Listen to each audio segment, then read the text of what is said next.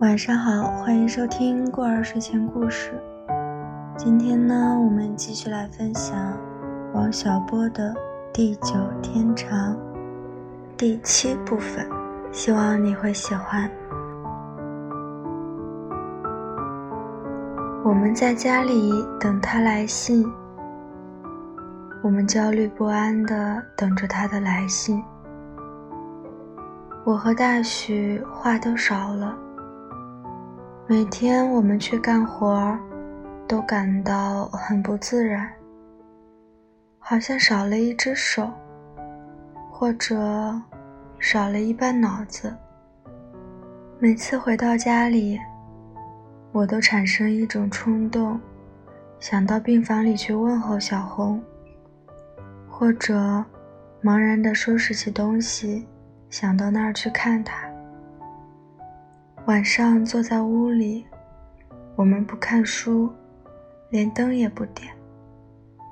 我们在黑暗中直挺挺地坐着，想着小红。后来，他来信了。他一到昆明就写了信，可是信在路上走了五天。他说，他一到昆明就住进了医院。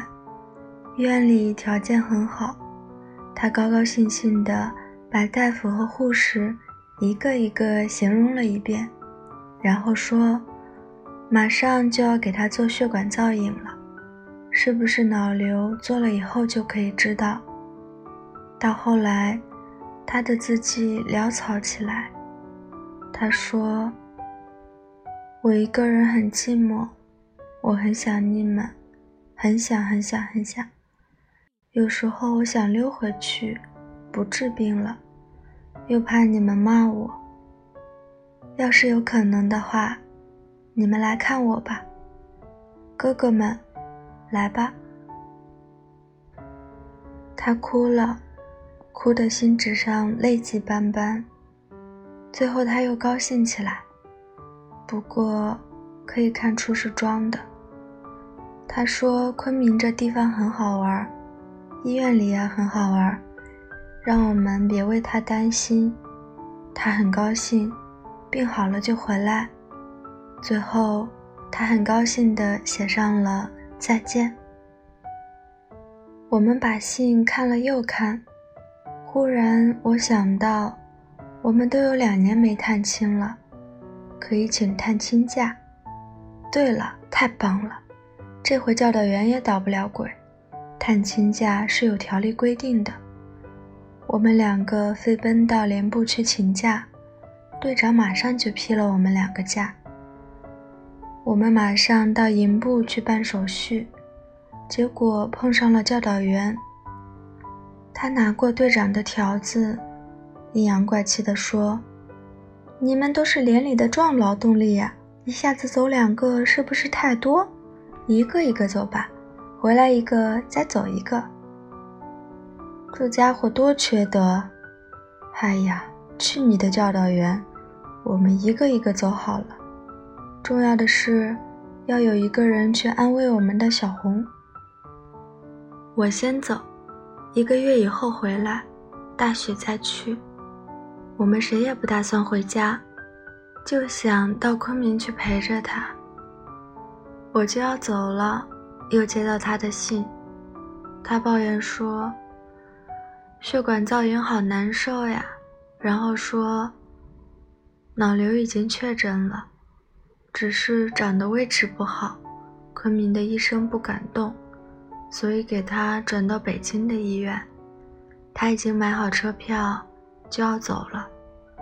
他让我们想办法到北京来。他也想到。”我们可以请探亲假，他说：“我想起来了，你们可以请探亲假。”我一想到这个，心里就安静多了。我们一起回家去。我赶紧动身，大徐写了信交给我，我乘汽车走了。分手的时候，关照大徐要经常写信。在路上，我遇到一些不顺利。在宝山等了两天车，在昆明又买不到直达的火车票，结果用了半个月才到北京。北京当时寒风刺骨，我下了车就直奔小红家，他爸爸妈妈还有哥哥都在。他们家看来是个高级知识分子家庭，家里书很多。他爸爸是个秃顶的小老头，人很开通。妈妈也很好，他哥哥挺像他，我一见了就喜欢。我一下闯进去，他们都吃了一惊，问：“你是谁？你找谁？”我说：“我是邢红的同学，我姓王，从云南来。他现在在哪儿？”他们马上就知道了。哦，你是小王，他常念叨你。小红在医院里，他才做了手术，手术很顺利。刘子在做切片，请坐吧，我们这样去看他。我也没有做，立即同他们一起到医院去看小红。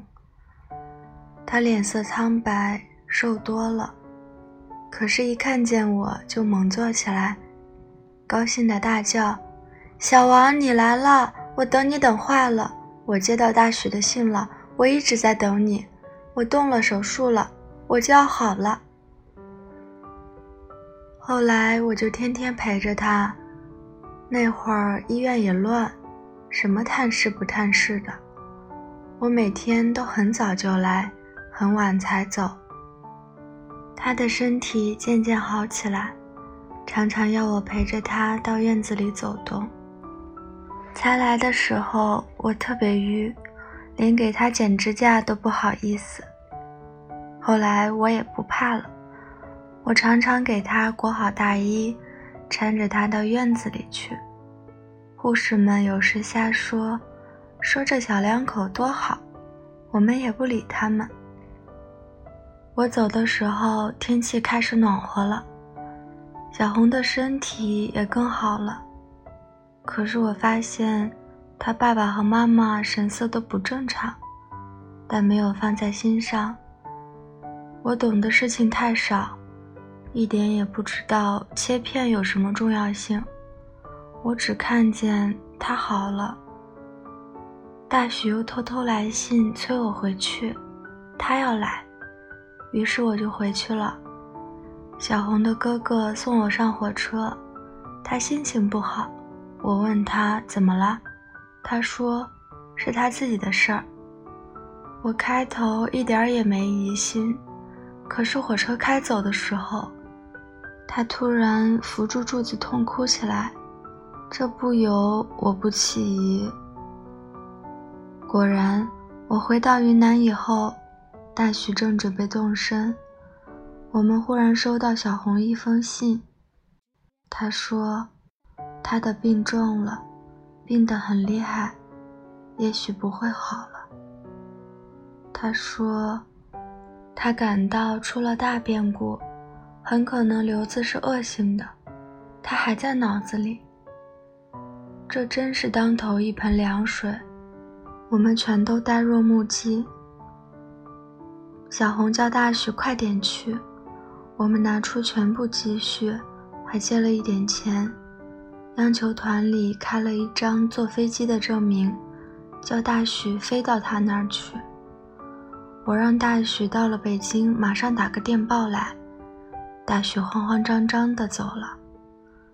大许走后有七八天音信全无，我急得走投无路，晚上睡不着觉，用手抓墙皮，把墙掏破了一大块。第八天。大许来了一个电报，已到京，小红尚好，信随后到。我心里稍稍安定。后来大许来了信，他说小红开始经常头痛，痛得让人害怕，他已不能吃饭，全靠打点滴维持。有时眼睛看不见，大许。痛心的描写，他一看见他，怎么像往常一样笑了，高兴的抱住他脖子。他让大许告诉我，他想我想的要命。他说，他在昏睡的时候可以听见我的声音。他说，他很想很想让我们三个在一起，三个人在一起，他死也不怕了。他还说，他虽然可以笑，可以说话。可是，意识深处已经有点混乱。他说：“他怕这种死，从内部来扼杀他。”我看了这信，差一点疯了。我写信让他，求他，命令他坚强起来，坚持住，一点也不退让。我求他拼命去和疾病争夺，为我们三个争夺。一定要保住什么？我说，千万千万别失望，还有希望。你还年轻，你的活力比十个人的都多，你能胜利。我们知道你能胜利。想一想，我们还可以永远在一起生活。我不记得那些天是怎么过的了。后来，大徐又来了一封信。说大夫试了一种新药，小红好多了，眼睛也可以看清了。他看了我的信，很高兴。他成天和大徐说话，说他头疼比以前好了，头脑也清楚了，还说他们两人成天谈论我。小红说我是个最好的人。小红不住地说起我的细节。我是怎么笑的？他说我有一种笑很有趣，先是要生气，嘴角往下一耷拉，然后慢慢笑起来。他还说我有一种阴沉的气质，有一种浪漫的气质，结合起来可好了。他特别喜欢。他说我可以做个艺术家。信的末尾，小红写了几个字：“王，我爱你。你的信我很喜欢。我要为咱们三个人争夺，一直要到很久很久以后，你还会叫我小姑娘。”他能写信了，尽管字迹歪歪斜斜，可是很清楚。我看了信，高兴极了。后来又来了一封信，大许说，小红的病情急转直下，忽然开始昏迷，要输氧气。他日夜陪伴着她，他说，他都快傻了。他的字迹行不成行，字不成字，有几个地方我看不懂。最后他说，还有希望。只要他活着，就有希望。希望很微弱，可是会大起来。医生说没希望，可他们是瞎说。过了一天，大徐又来一封信，他说：“昨天他清醒了一会儿，可是什么也看不见，眼前漆黑。我把你的信念给他听。”后来，他把信拿过来贴在胸前，他说：“我要去了，我只为你们担心。要去的人只为留下的人担心。他是什么也不怕了。”我求他说：“别下去。”他的声音就低微下去。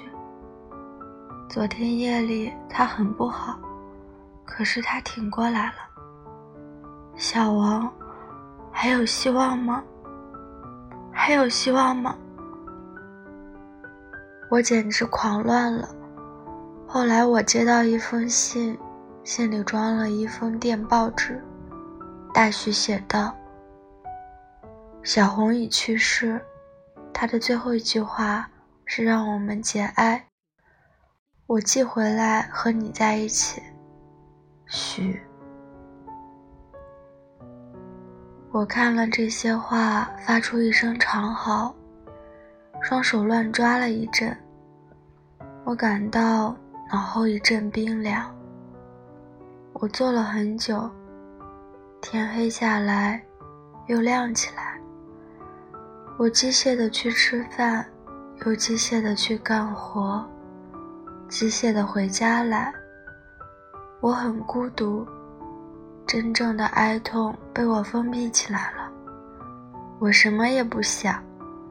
直到有一天下午，大雪推开我们的屋门，把夕阳和他长长的身影投进来。我站起来，我看见大许的头发白了不少，他黑色的头发上好像罩了一层白霜。我扑过去拥抱他，一个阀门打开了，一切都涌上来，我们大哭。然后我们并排坐下来哭泣，小声的啜泣。大许挂着黑纱，他瘦了。他站起来，从提包里拿出一个黑漆的小盒子，放在我床上。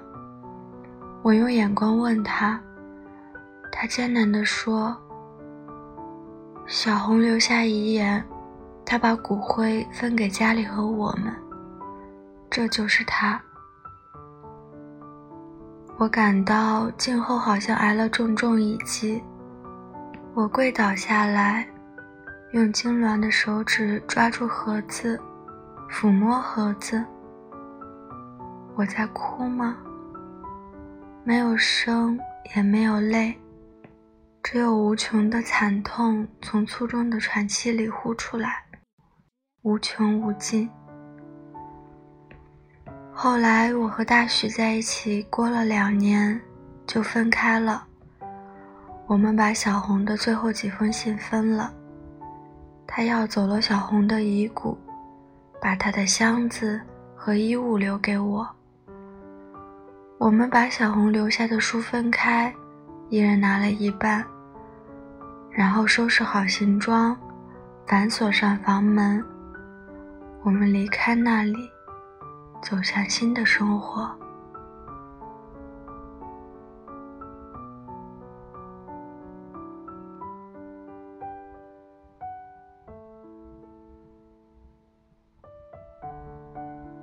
好啦，这个故事呢，讲到这里就全部结束了。感谢你喜欢这个故事，晚安。